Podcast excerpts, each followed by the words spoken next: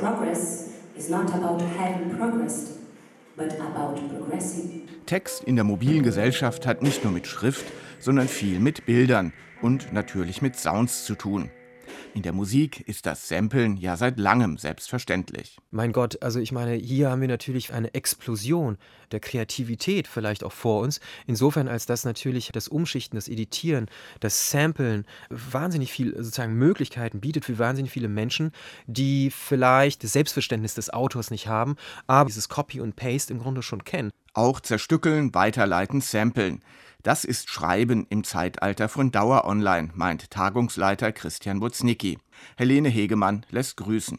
Was bedeutet das alles, diese zunehmende Mobilisierung des Schreibens? Und hier interessieren wir uns ja tatsächlich für diesen Autoren, der diese klassischen Texte schreibt, Romane, journalistische Texte, wissenschaftliche Texte, weil wir mal glauben, dass sich so etwas wie Qualitätskriterien auch mit verändern werden. In anderen Weltgegenden geht es noch darum, die öffentliche Kommunikation überhaupt sicherzustellen, meint die Journalistin Nicola Jones. In ihrer Heimat Südafrika versucht die Regierung im Augenblick ein Gesetz durchzudrücken, das die Pressefreiheit erheblich beschneidet. Da könnten SMS und Twitter nicht nur die Lücken des südafrikanischen Internets überbrücken, sondern auch die drohende Zensur der veröffentlichten Meinung umgehen.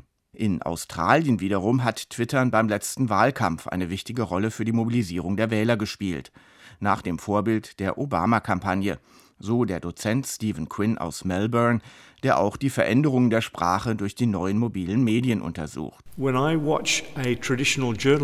ein Journalist meiner Generation eine Twitter-Nachricht schreibt, dann schreibt er noch einen mehr oder weniger vollständigen Satz.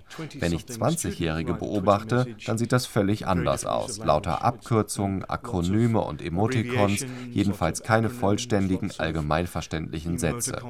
Was das für die Zukunft von Bildung und Schriftkultur bedeutet, keine Ahnung. What is the future of that for education and literature? I don't know. Mitsuhiro Takemura von der Universität Sapporo ist einen Schritt weiter. Er betrachtet mit Sorge, dass sich die junge Generation in Japan zunehmend in eine eigene Sprach- und Symbolwelt einkapselt. Es kann sein, dass vier, fünf Leute eine eigene kleine Gemeinschaft bilden mit speziellen Wörtern, Grafiken, Emoticons und so weiter. Und die kreieren jeden Tag neue Symbole, die nur sie untereinander verstehen. Das geht ganz schnell und ändert sich dauernd. Es klingt paradox. Junge Japaner kommunizieren mit mobilen Geräten so unermüdlich wie sonst niemand auf der Welt. Dabei aber mit immer weniger Partnern, immer verknappter, immer verschlüsselter. Kleingruppencodes. Die Kluft zwischen der ultramobilen Hightech-Jugend und den älteren Generationen eine nicht zu unterschätzende Bedrohung für den Zusammenhalt der Gesellschaft. Ich bin vielleicht in der Lage, über ein, zwei Jahre wirklich zu der Avantgarde jeweils irgendwie zu gehören. Ich kaufe mir die neuesten Technologien, nur das erschöpft natürlich wahnsinnig.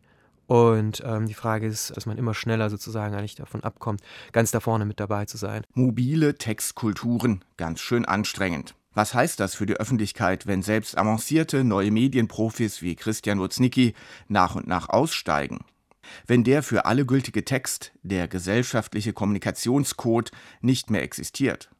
Dann zerfällt das demokratische Forum Öffentlichkeit nicht nur in Japan in zahllose Grüppchen, die sich nur noch für die Mikrokommunikation untereinander interessieren.